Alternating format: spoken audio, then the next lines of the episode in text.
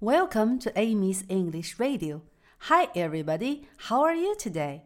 小朋友们，今天我们要学一首你们都很熟悉的歌曲《Twinkle Twinkle Little Star》，一闪一闪的小星星。Twinkle 是闪烁的意思，Twinkle，星星是 star，star，小星星是 little star，little star。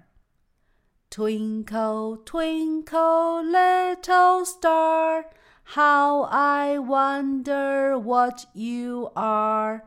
Up above the world so high, like a diamond in the sky. Twinkle, twinkle, little star, how I wonder what you are.